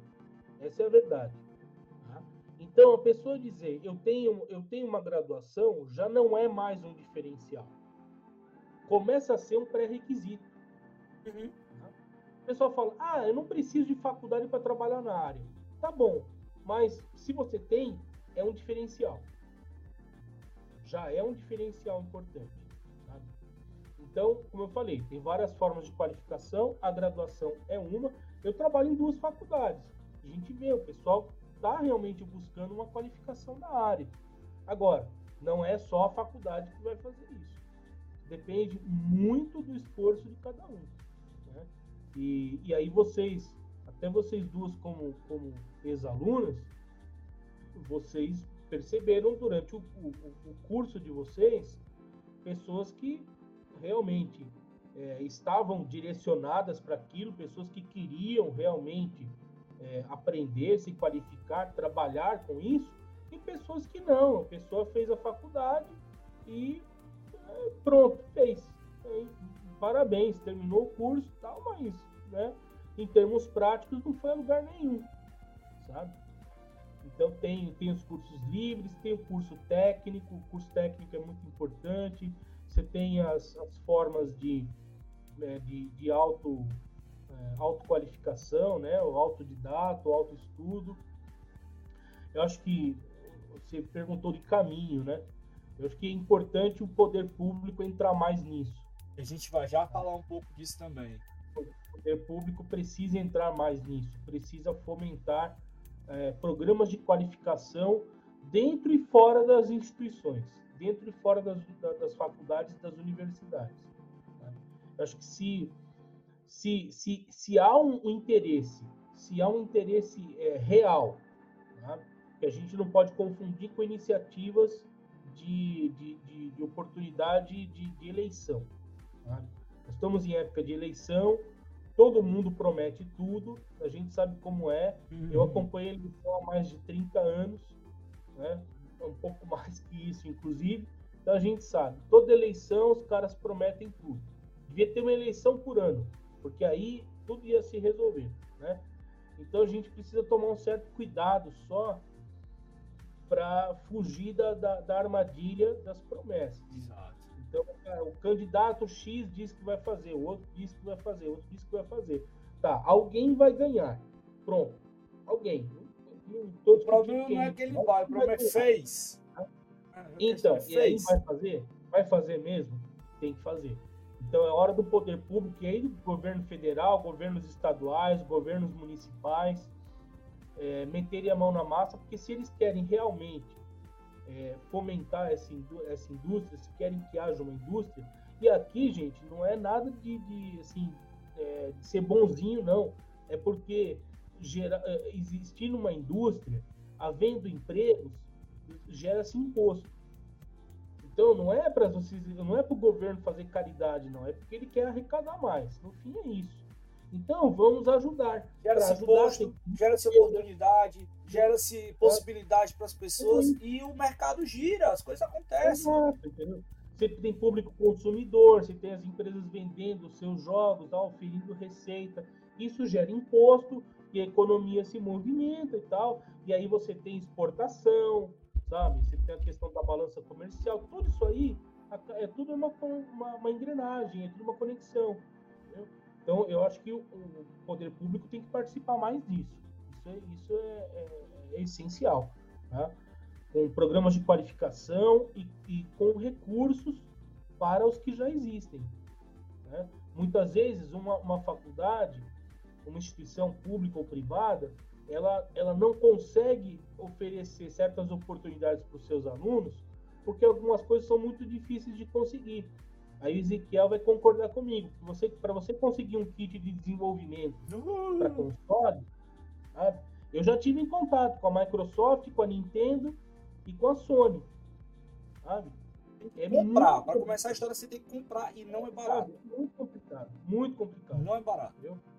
Então é o tipo de coisa que teria que estar disponível. Porque como é que você vai formar alguém para desenvolver um jogo para console se a pessoa não tem o kit? Entendeu? Aí, pô, mas a empresa precisa de um profissional formado que saiba fazer isso. mas a faculdade não ensina. Por quê? Porque a faculdade não tem. Por quê? Porque tem que comprar, porque é caro, porque tem que pagar imposto, não sei Sim. o quê. Então, sabe, o poder público pode ajudar nisso.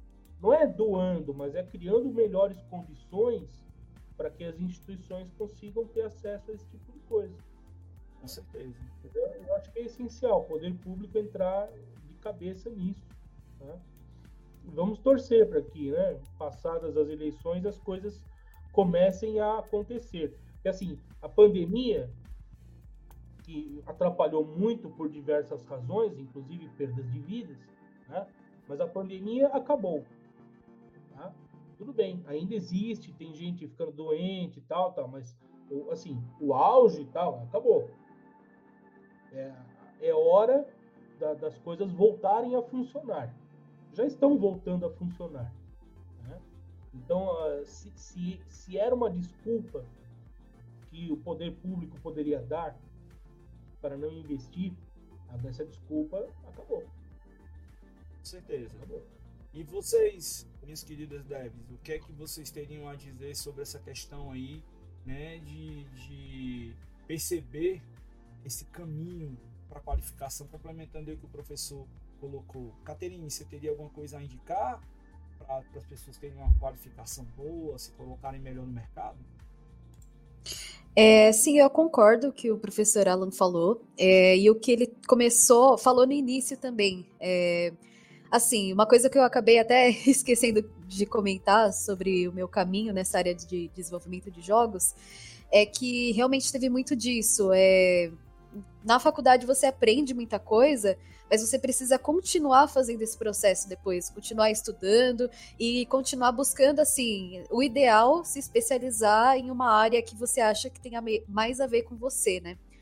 Então, é uma coisa que eu percebi que, infelizmente, muitos dos meus colegas acabaram não fazendo era continuar trilhando esse caminho, porque às vezes eles também acreditavam que era uma coisa assim muito difícil de se alcançar de que no Brasil isso não iria dar certo, mas tem como dar certo sim, é você realmente indo buscando a informação e indo se esforçando. Não é uma questão assim.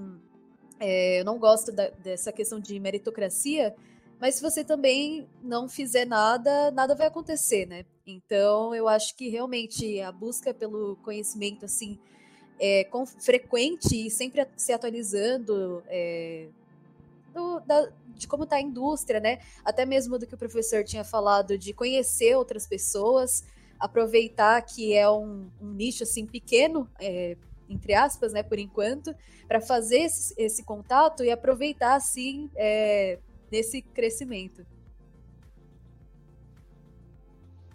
Tentar ser breve. É, é se você está na jornada pela faculdade, por exemplo, pela, pela graduação, é não ter medo de se aventurar por lá, testar diversas áreas, inclusive a acadêmica. Por exemplo, uma das minhas jornadas que eu esqueci de comentar, eu fiz parte da USEG, então é, eu me aventurei a entender mais como era, fazer artigos, eu tive uma visão que juntava a comunidade aos desenvolvedores também. É, e outra questão que não ainda é faz só. faz isso ainda, viu? Quero deixar de. A gente ainda faz isso, ajuda bastante. É nóis. Mas comentando outra coisa que também eu sinto que não sei se é poucas pessoas que lembram, mas uma coisa que eu pude observar na minha época lá na instituição, não haviam muitas pessoas que se recordavam que talvez um, uma parada que era necessária se capacitar a própria língua inglesa. Hum, é, e isso não teve muita gente e Boa, a língua boa. inglesa, eu tive essa oportunidade de aprender, foi o que me permitiu ser atualmente a diretora de negócios estrangeiros da minha empresa. Então, a partir dela, eu pude participar de rodadas de negócios. Eu não sou fã da Nintendo, como vocês podem ver por aqui. Então, foi o que me abriu portas para, por exemplo, falar com a galera da Nintendo, falar com a galera da Xbox, falar com a galera de PlayStation. Eu pude realmente ter essa, essa minha jornada. Então, você se ligar em pequenos pontos de aventuras, digamos assim. É a tua jornada do herói. Que, que um herói precisa? Agora, meio que gamificando, não gosto muito dessa palavra. Mas a gente precisa de experiência. Então, quanto mais experiências a gente tiver na nossa jornada, melhor vai ser pra gente se tornar aquele herói parrudo. Então, vai se aventurar na parte acadêmica, eu indico para você experimentar. Vai que é onde você vai se encontrar. É, lembra do inglês, pelo amor de Deus. Vai fazer um curso de inglês. O povo fala assim: ah, mas eu não tenho condições de fazer um curso de inglês.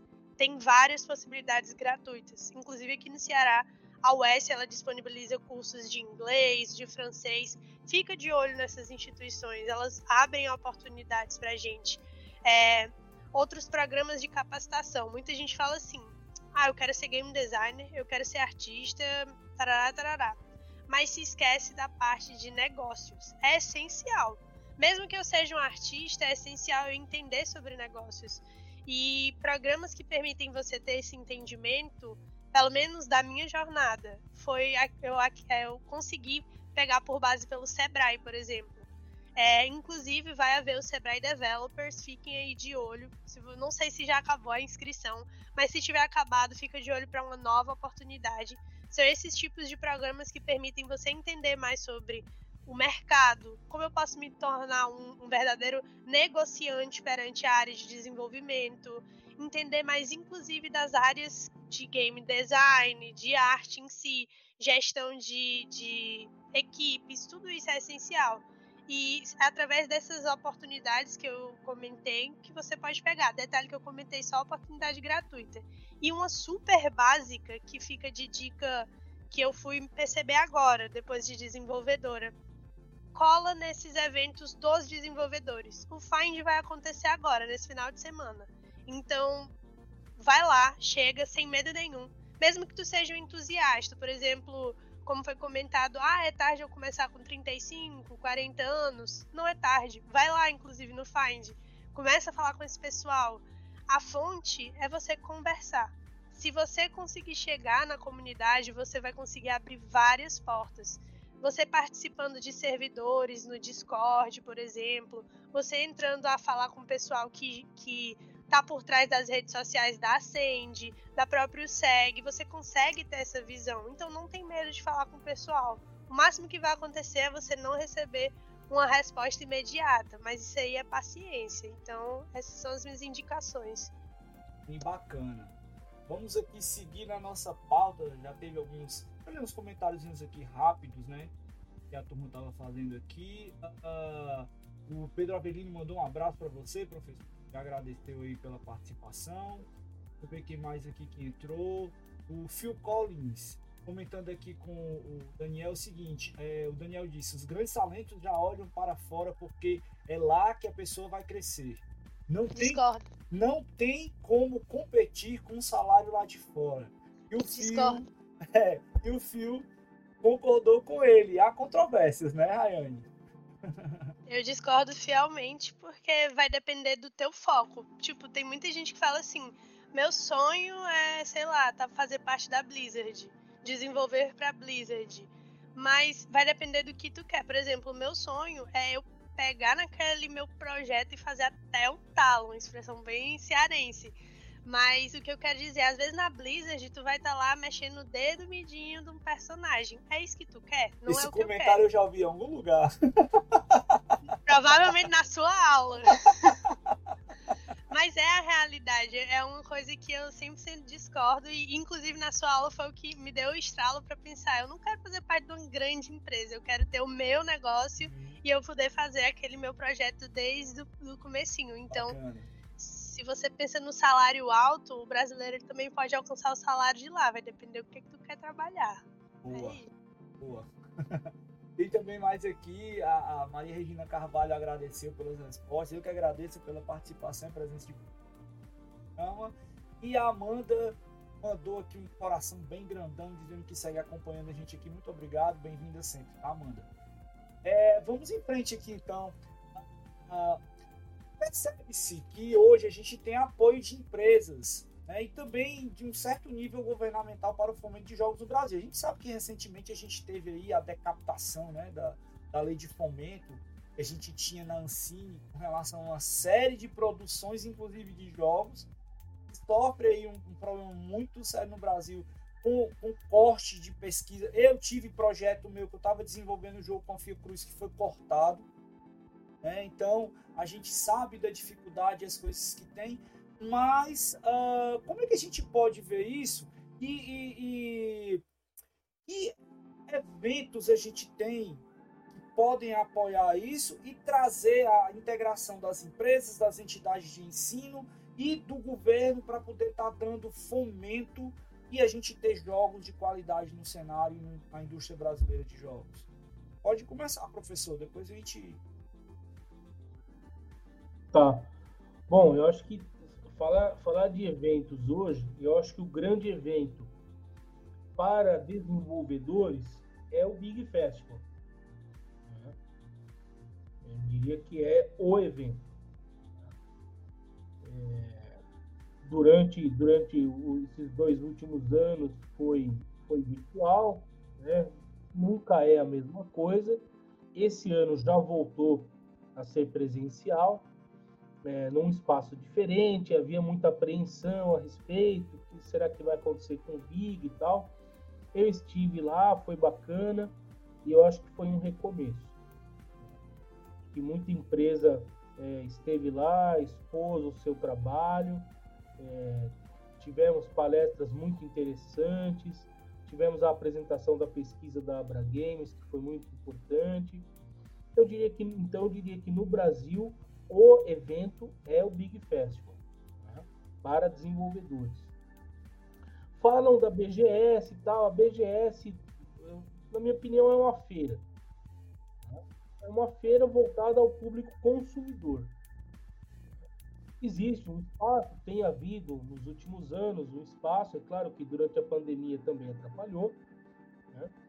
tem havido um espaço para os desenvolvedores independentes e tal, é, sempre com alguma, alguma reclamação, seja da localização, seja do, do espaço em si e tal, mas tem havido, então acaba sendo é, um, um, um, momento interessante para as empresas exporem os seus, os seus produtos, os seus jogos.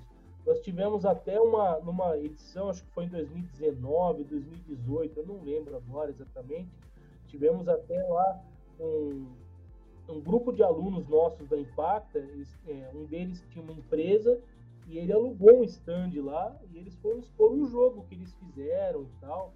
É, foi bacana, sabe? Foi bacana. Então, assim, é BGS com um pouco menos de, de, de peso em relação ao Big Festival, né? É, diria que para as empresas talvez sejam os, os melhores eventos. Né? Para os desenvolvedores, é, independentes e também para empresas, porque empresas têm participado, a gente não pode esquecer do Festival de Jogos do SB Games, né? que é o, ele é o, o, concurso mais longevo que nós temos, né? de 20 anos praticamente tem aí o, o festival. Né? Então são anos e mais anos de um espaço que, que realmente é aberto para a produção brasileira. E jogos muito interessantes têm sido expostos ali. Né? Jogos, inclusive, feitos por estudantes, porque tem categoria para estudantes. Exatamente. Então, é mais um espaço aberto, é um espaço aberto para que os estudantes possam mostrar os seus jogos, os futuros profissionais possam mostrar os seus jogos, sabe? Então, é, é um outro evento que acho que a gente pode destacar como sendo é, interessante para a indústria como um todo. Inclusive, tem um acadêmico, mas tem, tem um espaço tem um espaço para os desenvolvedores no, no festival de jogos. Inclusive aqui no Ceará, professor, eu posso dizer que eu praticamente pego uma cópia do que é feito da SP Games e produzo o Festival Cearense de Jogos. Desde então, 2005, aí, a gente então. aqui no estado do Ceará tem né, a escolha de jogos deu uma parada agora por conta da pandemia, mas se Deus quiser a gente volta em breve com essa escolha. Eu tô iniciando as tratativas aí com a Associação de Desenvolvedores também para a gente poder retomar isso agora em breve, porque tem um evento de grande porte aqui que é a Feira do Conhecimento. E a gente tá. aproveita tá. a visibilidade e o espaço que esse evento tem para poder colocar em evidência os desenvolvedores aqui do estado também. Sim. Inclusive, Dona Sim. Rayane já foi premiada lá, né? Também. Ah, que legal, hein? Olha aí. Ali, ó. Pô, que bacana. Então, é, é, é, é, uma coisa que a gente faz e faz com, com valor, porque isso estimula e, e incentiva a produção também, de é. certa forma. Eu, eu, ia, eu ia falar justamente da, da questão dos eventos regionais. Sabe? Porque como o Brasil é um, o, o Brasil é enorme, então você tem esse potencial dos eventos regionais. E aí a importância das associações regionais. Uhum. Sabe? Então, é, tem, tem crescido o número de associações, né? não são todos os estados que têm uma associação ainda, né? mas tem crescido, ou de associação, ou de coletivos, isso depende bastante, né? mas é importante que essas associações ou esses coletivos procurem criar eventos regionais para dar visibilidade para a produção regional, que muitas vezes é difícil. Você está dependendo de onde você está, você, você vem para São Paulo, ou você está em São Paulo, você está no Rio Grande do Sul, você está no Paraná, ou está no Rio de Janeiro, aí você vai para um evento lá em Natal, por exemplo, SB Games esse ano, ou você vai para um evento em Brasília e tal. Então as distâncias são grandes, às vezes atrapalha. E aí, nesse sentido, os eventos regionais podem ser muito interessantes. Tá? Então, eu diria que esses espaços aí são, são, são fundamentais. E tem, tem tido um trabalho muito interessante da Abra Games é, no sentido de levar a produção nacional para fora. Sabe? Através da Por meio lá do, do, programa Brasil Games, uhum. a empresa tem participado de vários eventos lá fora, né? da Gamescom, da GDC e, e vários outros aí. Então tem, tem havido esse, esse espaço né, a gente tem que dar o crédito à, à Abra Games por ter desbravado esse, esse caminho né? e está levando hoje com muita competência as, as empresas, né? ou, ou parte delas, claro, para mostrar essa produção brasileira no exterior. Mostrar que profissionais brasileiros, empresas brasileiras, são muito capacitados né? e tem muita coisa bacana para ser feita aí que pode ser mostrada. Bacana, muito legal. A gente está chegando no final do programa. Né? A gente tem um último item aqui que eu vou colocar, mas já para a gente fazer o desfecho da nossa ideia. Eu vou começar com, com as meninas para elas dizerem o seguinte: o que a gente pode esperar para a indústria de games aí nos próximos anos? E ao fim da sua fala, por favor, deixe também o seu jabá e o seu boa noite para a galera que acompanha o nosso programa. Fala, Armiane, começar por você os nossos finalmente aqui que é que você espera aí para os próximos anos e o seu jabá, por favor?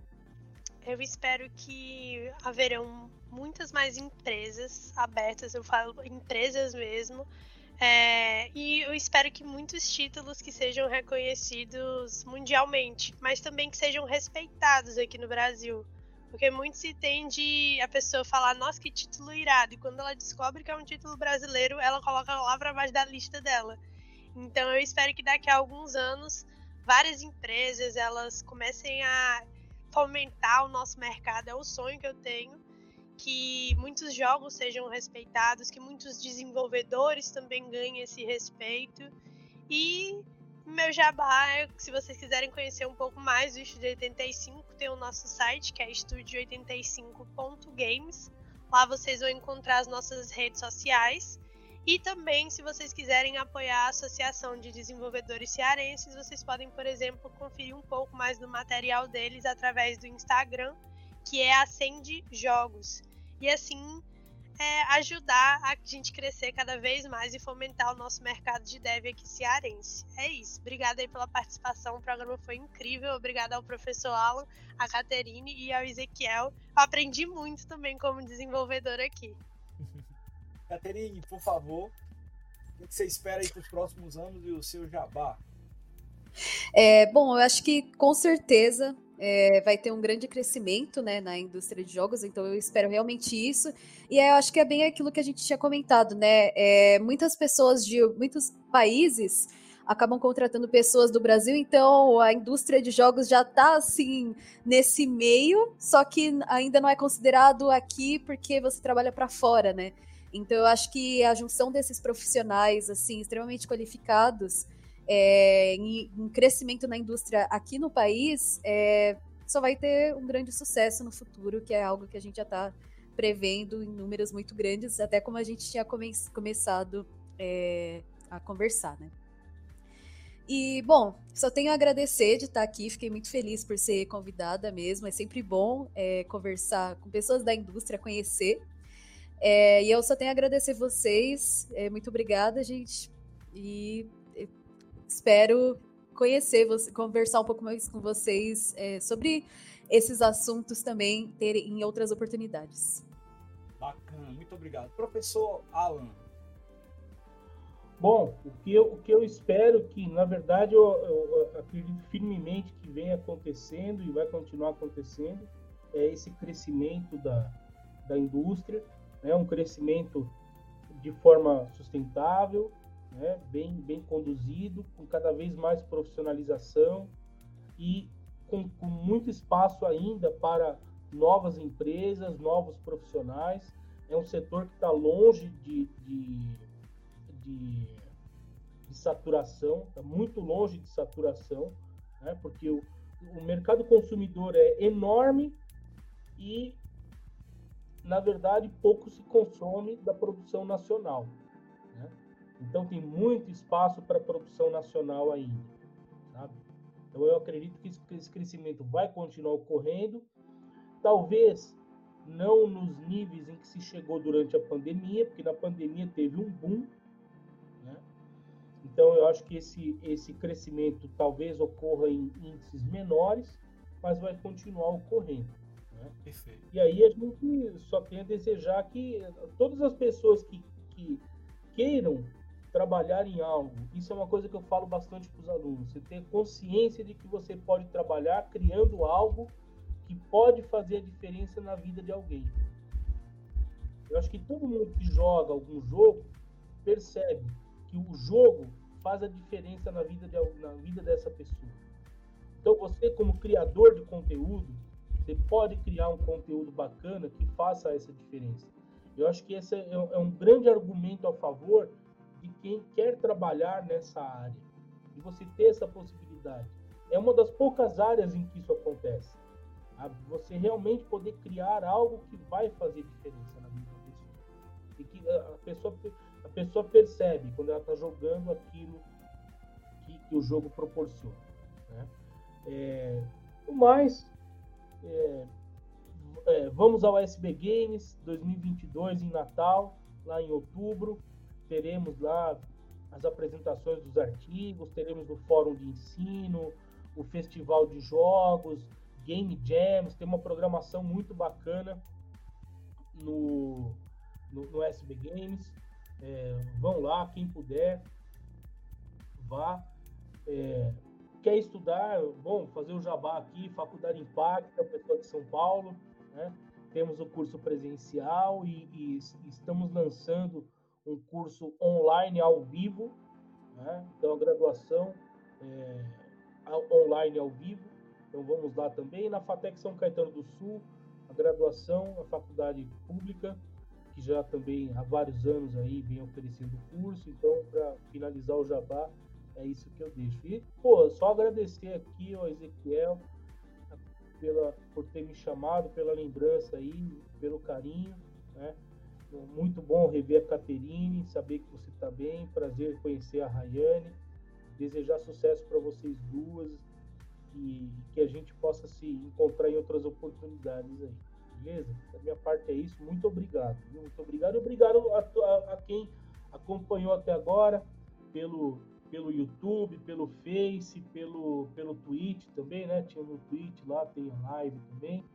Então, é, assine o canal aí, clica no sininho, né? O pessoal do YouTube, tá? É, bacana, tem, tem muito conteúdo legal nesse canal aqui, então é, aproveitem. E você, no seu, no seu estado, aí, seja onde, onde for que você estiver, procure saber dos eventos locais, das coisas que estão acontecendo aí perto de onde você está. Porque, olha, todo lugar tem alguma coisa acontecendo. Então, procure saber é, e, e, vai, vai conhecer esse pessoal, vai, vai ver as oportunidades e fazer amigos também. Né? Conhece pessoas interessantes, troca ideias, né? Que eu acho que isso é muito importante também. Legal? Então, da minha parte é isso. Obrigado novamente e valeu. Muito bom, muito bom de verdade. Bem, eu vou ficando por aqui, agradecendo a todos que participaram aqui do nosso programa, principalmente os nossos convidados, e você que está acompanhando aí até agora, né? 9h42 da noite aqui conosco, vendo esse papo bacana, bem interessante sobre desenvolvimento de jogos e a indústria de jogos no Brasil. Mas eu não posso deixar de pedir para vocês continuarem acompanhando o nosso canal, se inscrevendo aí, conhecendo o conteúdo que a gente faz. E lembrando que nós temos uma programação de conteúdo na, na, na grade da Alseg. Nas segundas-feiras, no canal do Eric, Tairik, ele e a esposa dele fazendo um conteúdo super divertido. Nas quartas-feiras aqui, o nosso Quebrando Controle. Quinta-feira temos o Hidden Gems, que são as pérolas escondidas aí dos jogos. Na sexta-feira, aquele bate-papo super descontraído, né? Do Mário, da nossa turma, o Eric, o Daniel, eu, a gente sempre está revezando aí, participando no Happy Hour. E nos sábados temos aí também o nosso Meia Hora. Então, com a Vivi e o Serginho falando de esportes. Nossa programação está aí para vocês acompanharem. Nossas mídias sociais estão lá no link do nosso Instagram, na bio do nosso Instagram. E é isso, turma. Muito obrigado a todos vocês que acompanham a programação, que acompanham o SEG, que estão seguindo aqui. E uma boa noite a todos. E até a próxima. Se quiser.